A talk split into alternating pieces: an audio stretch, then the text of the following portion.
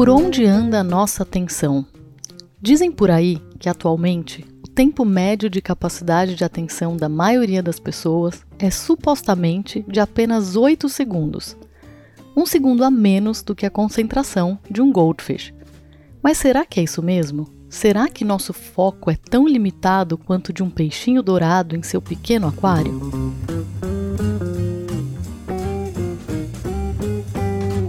Olá, eu sou Marília Lobo. E eu sou Tânia Baitello. E no episódio de hoje do Conexões Aleatórias, nós convidamos você e uns bons minutos de sua atenção para falar justamente sobre foco, pausa, redes sociais, distração e atenção. E o que tudo isso tem a ver com repertório. A aquisição de conhecimento, a capacidade de exercer nossas habilidades, o olhar para o outro e o exercício de presença plena são apenas alguns exemplos de atividades que eu, você e todo mundo só consegue realizar graças à atenção. Sim, ela mesma, atenção.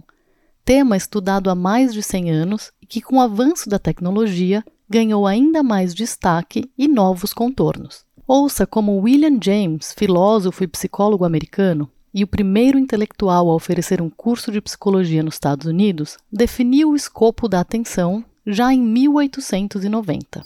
Todos sabem o que é atenção. É a ação de tomar posse, realizada pelo espírito, de forma clara e vívida, de um entre outros vários objetos ou séries de pensamentos simultaneamente possíveis. Focalização, concentração da consciência são sua essência. Implica o afastamento de algumas coisas para ocupar-se efetivamente de outras. Ainda segundo a psicologia, existem vários tipos de atenção diferentes: a atenção seletiva, sustentada, atenção concentrada e atenção alternada. Porém, nosso objetivo no episódio de hoje não é discutir as tipologias da atenção, mas sim refletir sobre os contextos, os mitos e verdades que cercam essa área que inevitavelmente afeta a vida de todos nós. Então, seguindo as pistas que deixamos logo ali na introdução, vamos começar com essa história de peixinho dourado.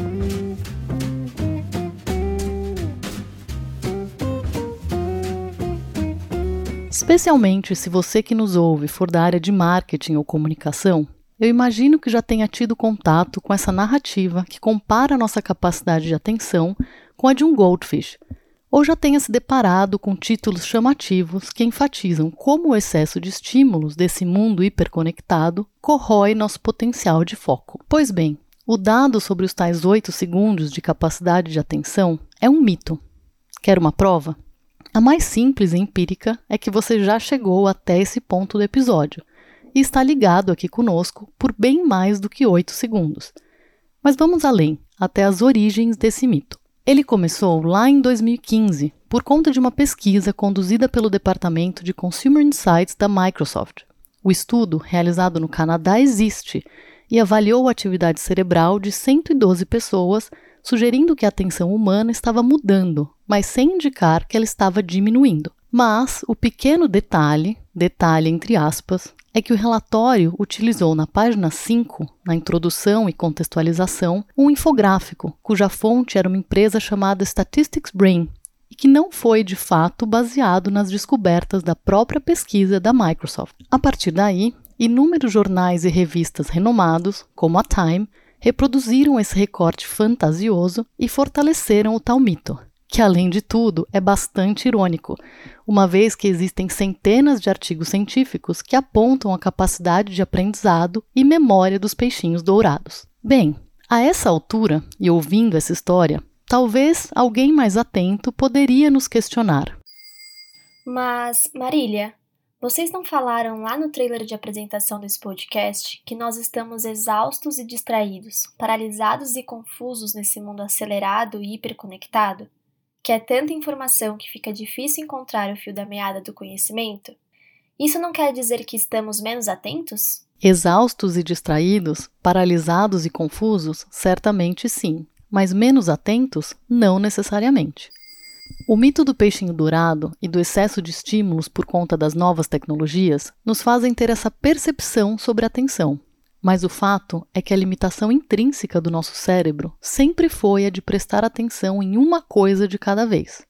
E no curso da história, sempre existiram muitas coisas acontecendo ao nosso redor. Como lembrou a neurocientista Susana Herculano Rosel no evento Fronteiras do Pensamento, também em 2015, o ano do fatídico relatório da Microsoft, é claro que em uma sala mais cheia de coisas interessantes acontecendo, fica cada vez mais difícil e estressante exercer o controle cognitivo para resistir a todas as distrações e se manter focado em uma coisa só. Mas daí a dizer que o mundo moderno tem estímulos demais, distrações demais, é um salto muito grande que, sobretudo, tenta nos absolver de toda a culpa. O problema não é a tecnologia, a diversidade e a facilidade com que a gente pode se cercar de estímulos. O problema é o mau uso que é tão fácil fazer dessas tecnologias.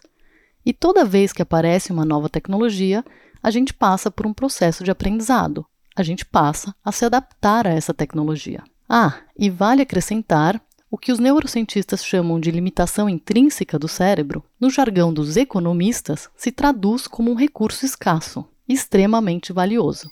Na economia dessa era de quantidades infinitas de informação, a escassez, ou seja, o fator limitante de crescimento, é justamente nossa atenção. Assim, no jogo da economia da atenção, um tema que aprofundaremos um pouco mais adiante, parece valer tudo por só mais um minutinho, só mais uma curtida, só mais um anúncio na sua timeline.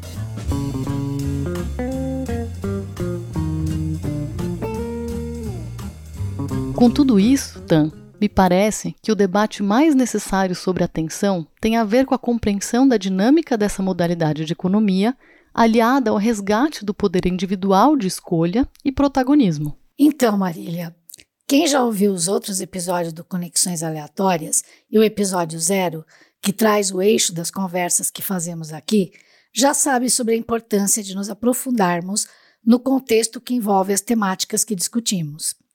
E complementando o que você acabou de falar sobre o mito do excesso de estímulos, acho muito importante ainda refletir sobre hiperconectividade e o mito de ser multitarefa como pressuposto das personas do século XXI. Não raras vezes, pesquisando sobre hiperconectividade e seus desdobramentos, positivos ou negativos, me deparei com reportagens, principalmente as especializadas, ou homepages de empresas de tecnologia e serviços de telecomunicação, nas quais as imagens utilizadas para vender as ideias e propostas de serviços em torno do tema mostram pessoas juntas, no mesmo espaço ou momento, todas sorrindo e felizes, concentradas em seus aparelhos celulares e visivelmente desconectadas umas das outras. E sabemos que, mesmo hoje, com muitos movimentos procurando ajudar as pessoas a encontrarem pelo menos um mínimo ponto de equilíbrio entre a vida virtual e a vida real, ainda mais depois de todo o impacto da pandemia nas nossas rotinas, a hiperconectividade é um fato. Hiperconectividade, expressão criada por dois cientistas sociais canadenses, Annabel Quanhays e Barry Wellman, para designar o uso de múltiplos meios de comunicação, como e-mail, mensagens instantâneas, telefones e internet, e o excesso de aparelhos, conexões e tempo na web. Conexões hoje que avançam cada vez mais para o IoT, a internet das coisas. Cá está minha parceira Alexa. Melhor falar baixo o nome dela enquanto gravo, porque basta ela ouvir e ela já me pergunta o que eu preciso. No início, resisti, e agora, claro que não sei viver sem ela e me acostumei a muitas de suas facilidades, que ela pode oferecer em troca das minhas informações, é claro. Hum, na verdade, não tão claro. Ok. Em teoria, nada contra tudo isso. O que quero dizer? Que, como recurso tecnológico, a hiperconectividade, ou seja, em tese ter acesso a todo tipo de dados e a todas as pessoas em tempo real, é sim uma das maravilhas da evolução humana de todos os tempos, algo que redefine passado, presente e futuro, como já tivemos a oportunidade de abordar no episódio 2 sobre imaginação.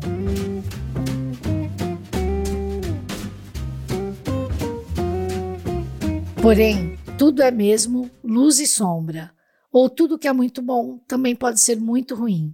E todos esses recursos ao alcance de nossas mãos e disputando espaço em nossa mente, não necessariamente contribuem para formarmos um bom repertório. Muitas vezes acontece o contrário. Nem para ficarmos melhor informados ou para sermos mais eficientes, pois ao distrair, desorganizar ou, por que não, ao direcionar nossa atenção, a hiperconectividade leva junto o mito da pessoa ou do profissional multitarefa. Dei risada quando, trabalhando neste episódio, dei um Google no termo multitarefa e uma das primeiras coisas que apareceram foi, claro, o significado trazido pelos dicionários: substantivo feminino. Ora, não podia deixar de ser. Tenho certeza que concordam comigo, principalmente as mulheres. Um pouco mais e encontramos outra definição: uma habilidade humana aparente de executar mais de uma tarefa ou atividade ao mesmo tempo. Hum, essa expressão habilidade humana chama a atenção. Será mesmo? Mais um pouquinho e descobrimos que duas versões são as mais frequentes para explicar o termo. Inicialmente, como capacidade humana, e na sequência como um verbete oriundo da informática. Mas será que a sequência foi essa mesma? Não. Temos aqui uma daquelas oportunidades bastante ilustrativas, embora sempre muito tênues, disfarçadas, de uma qualidade atribuída à pessoa humana a partir da evolução tecnológica das máquinas. Afinal, de fato, o termo multitarefa foi criado originalmente para descrever os sistemas operacionais que permitem a execução de mais de um programa ao mesmo tempo, lá nos primórdios da aceleração da informática. Não que a capacidade de fazer várias coisas ao mesmo tempo não esteja presente no ser humano há muito, que o digam as mulheres, como a brincadeira que eu fiz há pouco. Mas isso não quer dizer que realmente estejamos presentes no que estamos fazendo. Mas a aceleração do tempo e dos aspectos de produtividade de forma exponencial a partir do final do século XX, acabam por trazer esse efeito de qualificação reversa. Criaturas qualificando os criadores. E os benefícios parecem tantos e tão sedutores que não só não percebemos, como não nos importamos com as sutilezas conceituais.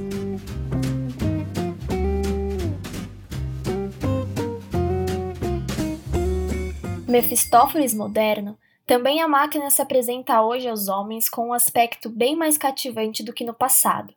As máquinas eram potentes, ruidosas, perigosas e poluentes. Incutiam medo, exigiam distância. Não por acaso, as fábricas eram geograficamente separadas dos bairros dormitórios e mais ainda das zonas elegantes das cidades. A máquina pós-industrial, entretanto, é miniaturizada, silenciosa, friendly, dócil, fisicamente inócua, esteticamente refinada, capaz de insinuar-se em qualquer lugar onde estejamos e de seguir-nos para qualquer lugar a que vamos. Tornando-as sempre mais humanizadas, o homem de hoje constrói máquinas sempre menos distantes de sua própria corporeidade, inteligência e até afetividade. E essa temerária redução de distância essa eliminação entre mito e realidade, pela qual a máquina se apresenta como mito realizado, ao alcance da mão, cria a ilusão de uma existência inócua, de uma segura governabilidade da criatura por parte do Criador. Na verdade, torna-se cada vez mais difícil mantê-la sob controle, lembrar-se de que se trata de um instrumento gregário, tratá-la como tal sem se deixar escravizar. Domênico de Masi em O Alfabeto da Sociedade Desorientada. E é assim, de tela em tela, de acesso em acesso, nas correntezas de e-mails, de notificação em notificação. Tem sempre algo sendo dito ou postado no Twitter, Instagram, Facebook, Snapchat, WhatsApp, Clubhouse. Ufa! É assim que congestionamos nossas redes neurais, deixando pelo caminho o mito da produtividade à medida que nosso foco se dispersa pelas supervias da conectividade.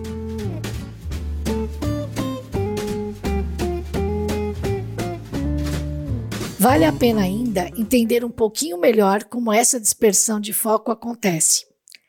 E para isso, trazemos o internacionalmente conhecido Daniel Goleman, autor do best-seller Inteligência Emocional, para a nossa roda de conversa.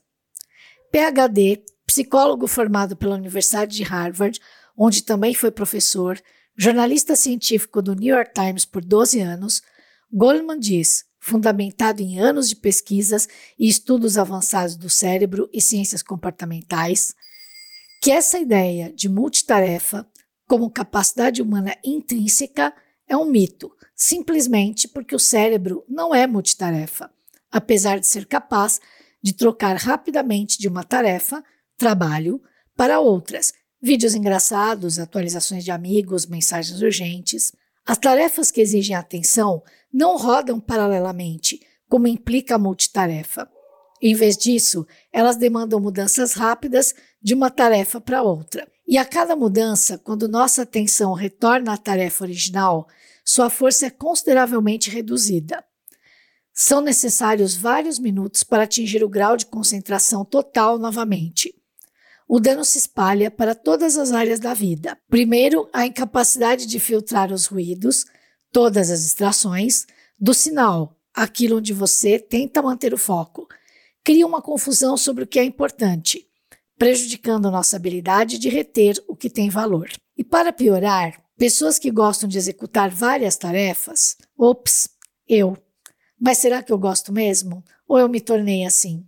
Bem, segundo pesquisadores de Stanford, se distrai com maior facilidade e, com isso, mesmo a tal capacidade de ser multitarefa acaba danificada. E hoje nem vamos falar aqui sobre FOMO, sigla da expressão em inglês Fear of Missing Out, algo como medo de ficar de fora uma necessidade constante de saber o que as outras pessoas estão fazendo, associado a sentimentos de ansiedade que impactam fortemente as atividades da vida diária, assim como a produtividade no trabalho. Nesse episódio, vamos ficar nos caminhos e descaminhos mais imediatos da atenção e do que podemos ou conseguimos fazer por ela e por nós como consequência. É, Tan, parece que um dos descaminhos da atenção é mesmo toda essa ansiedade, distração, paralisia e exaustão que nos cercam. E são efeitos colaterais devastadores do uso, muitas vezes inconsciente e quase sempre condicionado, da nossa capacidade de foco. Agora que já questionamos alguns mitos sobre atenção, chegou a hora de olhar mais de perto a dinâmica de como ela está inserida na economia, ou melhor, quando a atenção se torna a própria economia.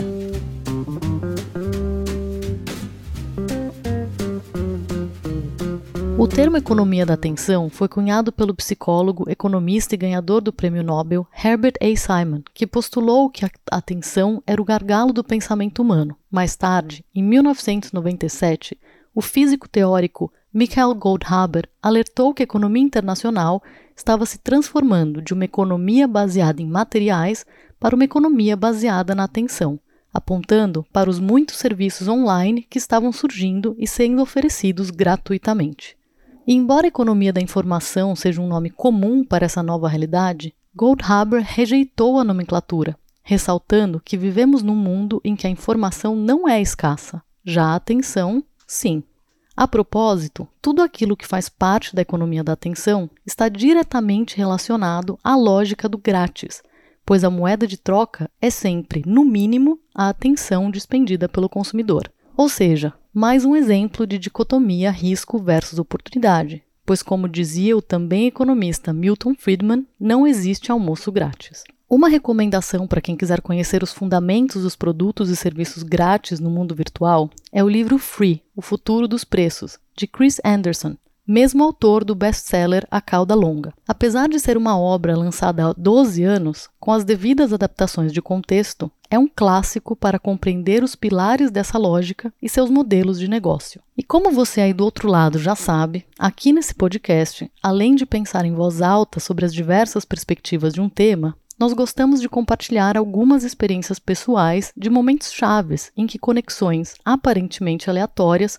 aconteceram e geraram ideias, novos entendimentos ou descobertas. Para mim, a ficha sobre a dinâmica dessa economia, em que a nossa atenção é moeda de troca e os nossos dados são o produto, só caiu durante uma viagem que fiz aos Estados Unidos, em uma história que aconteceu mais ou menos assim. Primeira parada: Las Vegas. O ano era 2004, minha primeira vez na cidade que nunca dorme, com seus mais de 100 cassinos. O resultado da visita? Uma sensação ambígua, para não dizer deprimente. Em Vegas, pode-se estar em Paris, Veneza, Nova York ou Egito, sem se importar se é dia ou noite. E as atrações são para todos os gostos. Caça-níqueis, roletas, shows, lojas, festas e luzes. Muitas luzes. Las Vegas é assim um mundo paralelo e artificial onde tudo é planejado para nos manter em constante estado de entretenimento, de diversão e de distração. E apesar dessa descrição parecer clichê e exagerada, o que nunca saiu da minha memória foram as expressões de pessoas comuns, na época, muitos idosos sozinhos, que passavam horas a fio na mesma máquina caça-níquel, na mesma posição, dia e noite, distraídos e entretidos enquanto gastavam centenas de milhares de dólares. Agora, segunda parada, Menlo Park, Califórnia. 2017. Essa era uma viagem de estudos em que, como parte do programa de MBA que estava cursando, visitei a sede do Facebook. Numa reunião com os alunos, os representantes da empresa apresentaram algumas de suas mais recentes inovações. Eis que, para minha surpresa, surgiram sutilmente referência de técnicas inspiradas adivinhem onde? Nos cassinos de Las Vegas, que muito antes das Big Techs foram pioneiros em utilizar o que se conhece hoje como design da atenção. É, eu nem imaginava que uma cidade construída literalmente no meio do deserto e que se tornou um dos polos turísticos mais rentáveis do planeta me ajudaria a compreender essa lógica do entretenimento que foca essencialmente na busca humana pela fuga da realidade. Não por acaso, o slogan da cidade é o que acontece em Vegas, fica em Vegas. Hoje, curiosamente, nossos celulares, por exemplo, estimulam esse mesmo tipo de comportamento, a mesma busca por um estado de fluxo contínuo de entretenimento e distração. Afinal, qualquer semelhança das estratégias usadas com os apostadores em cassinos e as técnicas das redes sociais, como o scroll infinito, não é mera coincidência. E sabe, eu achei importante contar a história desses dois breves momentos quando eu liguei os pontos entre cassinos, redes sociais, vício e um design focado para atrair e manipular nossa atenção, pois essa experiência foi e ainda é essencial para me ajudar a prestar mais atenção no que eu presto atenção. E como eu presto atenção. Vira e mexe, quando eu caio na armadilha dos algoritmos ou me vejo dedicando atenção de forma inconsciente, por que não robótica, me transporto para as imagens daqueles jogadores que vi lá em Las Vegas e para a sensação que tudo aquilo me causou. Mas também essas mesmas imagens, que não vieram de um filme de ficção, mas da fotografia de vidas reais, me fizeram compreender que não basta olhar os desafios da economia da atenção apenas sob a ótica da tecnologia, ou do tal dilema que ela nos impõe. Aliás, dilema, como nos lembra o dicionário Aurélio, é uma circunstância árdua e de difícil resolução em que é necessário escolher entre duas opções contraditórias, contrárias ou insatisfatórias. Dilemas trazem em seu raciocínio conclusões ou premissas mutuamente excludentes. Quando se diz que determinada pessoa está enfrentando um dilema, significa que ela precisa decidir entre a opção A ou B, por exemplo. Hum, mas será, Tan, que a questão da atenção é assim tão dicotômica? Marília, Desde o início, nos bastidores que levaram à criação desse podcast, sabíamos que uma hora ou outra ia chegar a vez de falar sobre um certo filme por aqui. É verdade, não tem como escapar. O Dilema das Redes, lançado e distribuído na Netflix em setembro de 2020, é hoje parte do Zeitgeist, um termo alemão que denota o espírito de uma época, o conjunto do clima intelectual e cultural de determinado período. E como parte do Zeitgeist, o dilema das redes foi acompanhado de muito estardalhaço e discussões. O filme merece o destaque. Não foi feito mesmo para passar em branco. É muito oportuno você trazer o significado da palavra dilema, porque haverá mesmo o dilema das redes? Talvez seja outro. Bem, no mínimo, há na obra múltiplas camadas de entendimento que merecem isso, merecem atenção. Vamos puxar o fio dessa meada.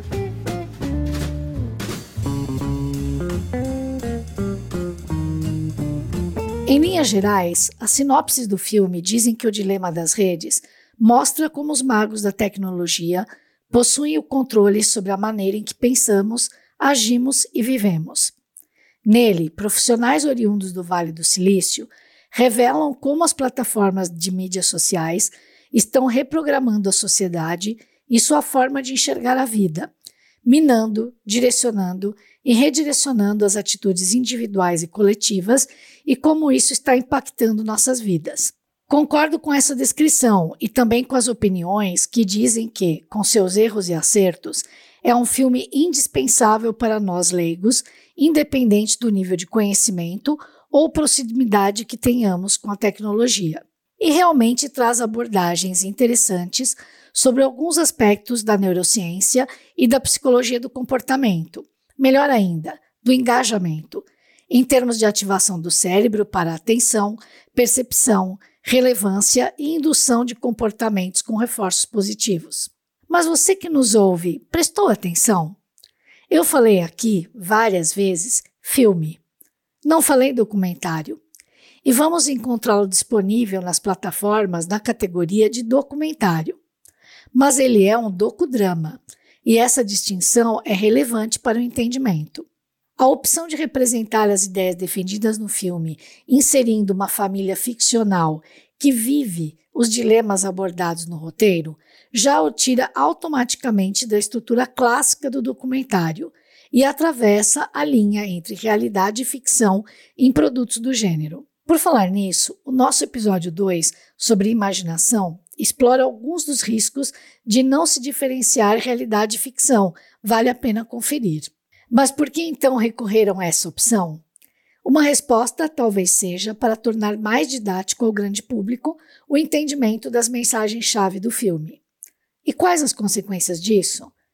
Embora particularmente eu tenha achado aquela família toda construída conforme arquétipos que se encaixam em perfis sociais determinados e nos comportamentos questionados, um tanto quanto fake demais, é um recurso poderoso inserir ficção, o drama, para potencializar a percepção e gerar validação das temáticas defendidas, sendo a principal delas a mensagem de que as mídias sociais não são somente uma ferramenta, que elas seduzem, têm seus próprios objetivos e meios específicos para alcançá-los, principalmente alavancadas na psicologia da manipulação, a manipulação da sua atenção e, por consequência, da sua vontade e atitudes. Mas ao recorrer ao didatismo da representação ficcional dentro do documentário, supostamente isento, impossível por essência, não faz quase a mesma coisa? E por aí vai porque o filme ainda contém expressões que reforçam estigmas, tais como o estigma do lucro, a conotação dada à expressão usuários, entre outras, imagens retiradas de contexto e inseridas dentro de um determinado raciocínio de manipulação, como as manifestações no Brasil, por exemplo, sem recorrer a especialistas que pudessem trazer o contraditório, ou dar voz àqueles cujas intencionalidades e práticas estão sendo alvo das críticas. O filme também elege praticamente um segmento determinado de vilões, as Big Techs do Vale do Silício, e se chega ao final sem que tenham, curiosamente, sequer tocado na responsabilidade dos anunciantes que sustentam o modelo de negócios, por exemplo. Eu sei que eu terminei o filme louca para conversar com a Marília sobre tudo isso e buscando nos créditos finais, na ficha técnica, saber quem estava por trás daquela produção para tentar entender as intencionalidades além das pautas defendidas naquele formato de filme.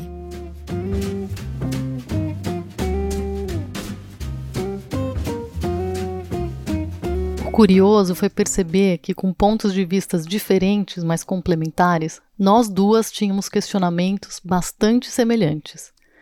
Para concluir essa sessão sobre o dilema das redes, eu acho que vale registrar dois comentários adicionais. O primeiro, para lembrar que na história de Las Vegas, onde há no mínimo 60 anos se utiliza o design de atenção, não havia magos da tecnologia no controle, mas sim um sistema turístico, econômico e social com múltiplas facetas.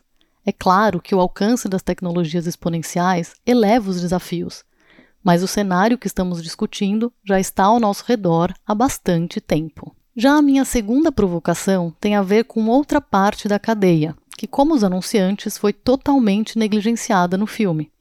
Os influenciadores, ou como preferimos dizer, os produtores de conteúdo nas redes sociais assim como nós duas aqui, e muito provavelmente assim como você que nos ouve. Todos nós, ao produzir conteúdo, deveríamos preservar o mais possível a autenticidade desse conteúdo. Parece óbvio, certo? Mas note que, por conta da lógica que os algoritmos nos impõem para o crescimento e alcance de nossa mensagem, à medida que o influenciador cresce nas redes, muito provavelmente por seus conteúdos autênticos, ele passa a acompanhar as métricas de engajamento e a partir daí, a tentação é que os conteúdos com mais engajamento e, consequentemente, mais atenção passem a ser priorizados. E quando esse ciclo vicioso se instaura, o produtor de conteúdo passa a ser apenas um produtor de engajamento. E por último, uma nota sobre uma das vozes mais ativas no dilema das redes, e um voto de confiança a respeito do seu propósito de olhar o tema de maneira mais abrangente. Tristan Harris, ex-funcionário do Google, fundou em parceria com três colegas, também do segmento de tecnologia, o Center for Humane Technology, anteriormente conhecido como Time Well Spent, em tradução literal, Tempo Bem Gasto, uma organização sem fins lucrativos focada na ética da tecnologia de consumo. O Centro para Tecnologias Humanas defende que reguladores e empresas de tecnologia evitem recursos de mídia social e incentivos de lucro que eles veem como contribuintes para o vício da internet, extremismo político, polarização política e desinformação. Ainda, como parte dos esforços de comunicação a respeito do tema, Harris e Asa Raskin apresentam o podcast Your Undivided Attention. No programa, disponível apenas em inglês, eles entrevistam vozes variadas, desde antropólogos, cientistas sociais, líderes religiosos e comunitários, ativistas, até especialistas em múltiplas áreas. Em especial, dois episódios se conectam diretamente com os assuntos desse nosso papo. A entrevista com Natasha Dolschul, autora do livro Addiction by Design e pesquisadora que se dedica ao estudo da dinâmica do vício em jogos de azar, e a conversa com Tim Wu, professor de Direito da Universidade de Colômbia e autor do livro The Attention Merchants, que traça um panorâmico histórico da economia da atenção e suas implicações na sociedade civil.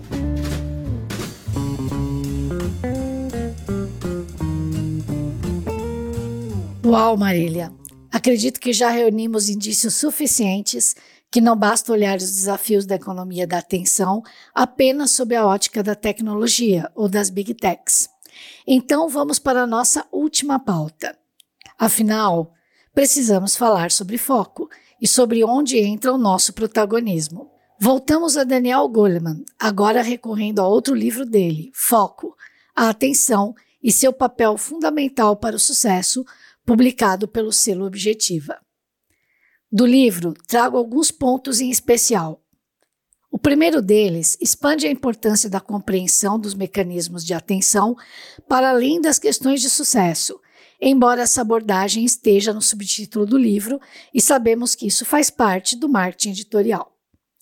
A questão é que, aspas, dominar, fecha aspas, e eu faço questão de falar essas aspas, os mecanismos de atenção é crucial para a vida foi crucial, inclusive, para a sobrevivência da espécie.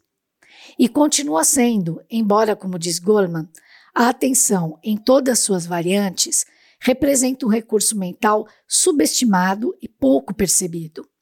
É um recurso crítico para a compreensão, para a memória, aprendizagem, percepção do que sentimos, leitura das emoções dos outros e interação harmoniosa. Afinal, como ser empáticos, pressuposto básico dos relacionamentos, sem prestar atenção devida ao outro? E se prestar atenção ao outro é pressuposto para os relacionamentos e vida em sociedade, prestar atenção em nós mesmos é crítico para que possamos, como defende este podcast, viver uma vida mais leve, consciente e protagonista. Porque a atenção, nesta ótica, é requisito para a autogestão. Portanto, nos dedicar a melhorar essa habilidade envolve trabalhar processos cognitivos como a concentração, a atenção seletiva, a consciência aberta. Pesquisas na área de neurociências indicam que isso é tão possível quanto expandir a capilaridade dos neurônios no cérebro, pois a atenção também funciona como um músculo. Pouco utilizada, ela definha. Bem utilizada, ela melhora e se expande. Então, ainda segundo Goldman, Autoconsciência, autogestão e empatia são pontos fundamentais da inteligência emocional. E para além desses domínios internos, a ciência dos sistemas, nos leva a dimensões mais amplas de foco ao observarmos as coisas ao nosso redor, nos sintonizando aos sistemas complexos que definem e restringem nosso mundo. E tudo isso pode ser resumido em uma tríade: foco interno, o foco no outro e o foco externo. E uma vida bem vivida exige que dominemos os três. O foco interno nos põe em sintonia com nossas intuições, nossos valores principais e nossas melhores decisões. O foco no outro facilita nossas ligações com as pessoas das nossas vidas. E o foco externo nos ajuda a navegar pelo mundo que nos rodeia. Um líder fora de sintonia com seu mundo interno será um desorientado. Um líder cego para o mundo dos outros será um desinformado. Os líderes indiferentes aos sistemas maiores dentro dos quais operam serão pegos de surpresa. E certamente podemos extrapolar essa analogia corporativa feita pelo autor para o âmbito da autogestão pessoal. Assim, é não somente possível, como necessário, urgente, aprimorar nossa capacidade de atenção e foco, resgatando nosso controle. Mais ainda, o exercício ativo e o respeito à nossa vontade. Melhores condições para exercitar nosso poder de escolha e decisão de por onde, quando e como navegar pelo mar da informação e desinformação que existe por aí.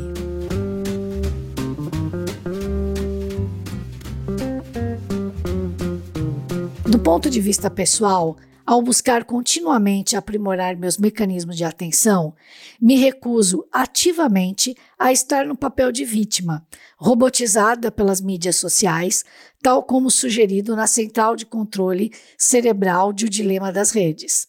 Estou mais para a versão ativa e colaborativa do cérebro da criança que cultivamos dentro de nós, base do enredo do filme de animação Divertidamente, Oscar de melhor filme do ano, na categoria animação, em 2017, produzido pela Pixar e lançado pela Disney. Este filme, além de inteligente e divertido, é muito utilizado em treinamentos e discussões sobre inteligência emocional e se concentra em aspectos emocionais da jovem Riley, de 11 anos, por meio de cinco personagens: o raiva, a tristeza, o nojinho, o medo e a alegria, que interagem em uma central de controle no cérebro da garota.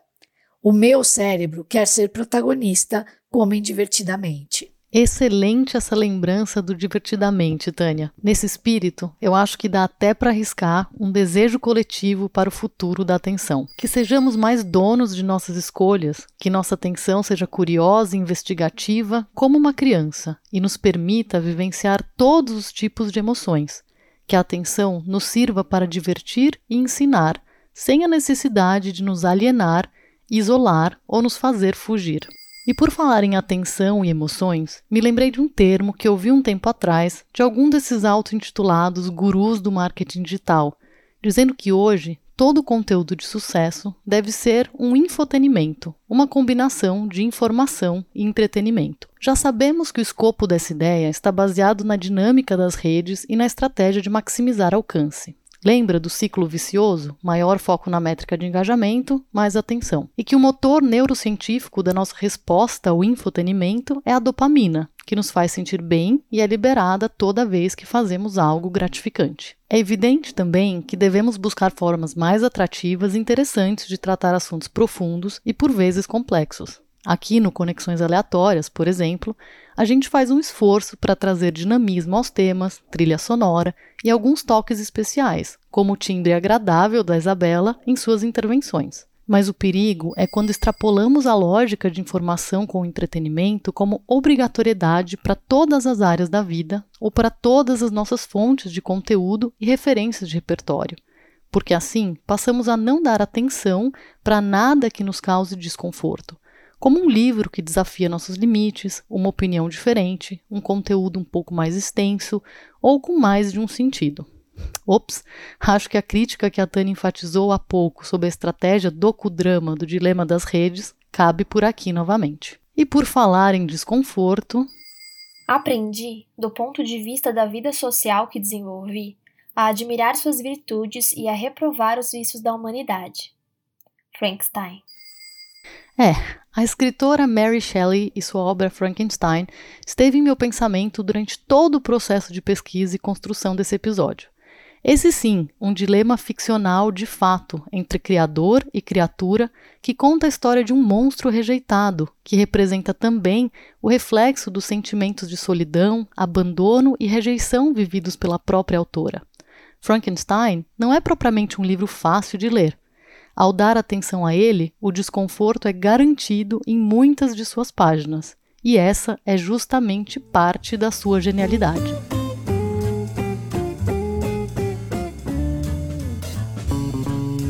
Enfim, para pensar o estado de coisas que envolve a atenção, o olhar precisa ser holístico e sistêmico, precisa incluir luz e sombra. Em todo o sistema, não há apenas um único responsável ou uma única perspectiva, mas sim um conjunto, uma cadeia de envolvidos que abrangem as esferas públicas e privadas e vão sempre do coletivo ao individual. Me parece que um dos caminhos da atenção passa por encontrar o equilíbrio entre escolhas e regulação dos ambientes e, não menos importante, da autorregulação, que se expressa em nossas escolhas individuais e diárias de foco e atenção. E aproveitando sua fala, Má, sobre esfera individual, é impossível não falar, mesmo que rapidamente, de outros recursos de trabalho com a mente ao nosso alcance, tais como a meditação e especialmente mindfulness, que eu resumo como mais do que uma técnica, mas como um conjunto de recursos que, por meio de técnicas de respiração, autoconsciência e gestão das emoções, permite que possamos nos conectar com mais frequência e atenção ao momento presente. A Marília certamente se lembra dos encontros e dinâmicas enriquecedores da nossa grande amiga e colega, a psicóloga e professora Dirce Scaramai. Acredito que lá pelos idos do início dos anos 2000, numa dinâmica para professores, ela pediu para escrevermos num pedaço pequeno de papel aquilo que trazíamos dentro de nós e gostaríamos de nos livrar. Pois é, meu sentimento foi a ansiedade e de lá para cá, com altos e baixos, eu luto bravamente contra ela. Ela, que é inimiga da atenção e arqui-inimiga do momento presente. Não me livrei totalmente dela não o quanto ainda acho que posso conseguir. E o mindfulness é algo bem importante para mim, mais uma coisa que incorporei do processo doloroso da minha quarentena exponencial, como já comentei no episódio anterior sobre imaginação. Jamais me atreveria a ficar falando muito sobre o mindfulness por aqui, pois é algo muito importante, um trabalho muito sério, e então me limito a tomar emprestado algumas palavras da Regina Janetti, coach especializada em mindfulness e criadora do podcast Autoconsciente, que diz que as escapadas da mente são uma tendência natural do ser humano que sempre concorreu com a capacidade de sustentar a atenção, aquela nossa conhecida mente divagante. E já vimos até aqui que o desafio no século XXI é ainda maior. E por isso, a atenção é um recurso estratégico e que, infelizmente, para aumentar nossa capacidade de atenção, não basta querer. A alternância do foco se estabelece como um modo predominante de funcionar do cérebro e muito facilmente nos distraímos com o que acontece em volta e os nossos próprios pensamentos. É preciso treinar o cérebro para resgatar a atenção. E um treino muito eficaz para isso é o mindfulness, prática de focalização da atenção que tem o aval da neurociência. O mindfulness pode ser considerado uma musculação para o cérebro. Treino, silêncio, pausa, paciência. Nosso corpo e mente costumam nos dar os sinais, sugerindo quando é hora de respirar, acalmar. Toda essa aceleração faz parar parecer uma grande contradição. Mas que bom que a arte está sempre aqui para nos lembrar. Mesmo quando tudo pede um pouco mais de calma, até quando o corpo pede um pouco mais de alma, a vida não para. Enquanto o tempo acelera e pede pressa, eu me recuso, faço hora, vou na valsa. A vida é tão rara, a vida não para. Versos da canção Paciência, composta por Lenine e Dudu Falcão.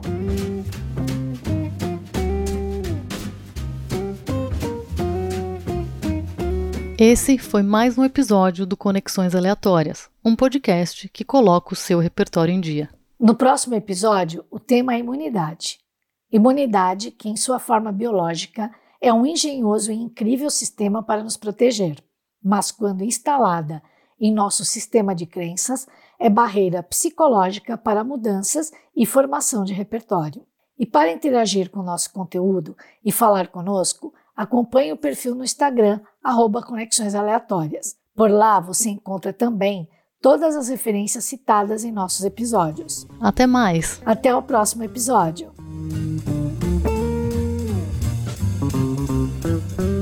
Esse podcast é idealizado e apresentado por Marília Lobo e Tânia Baitello. Produção: Isabela Câmara.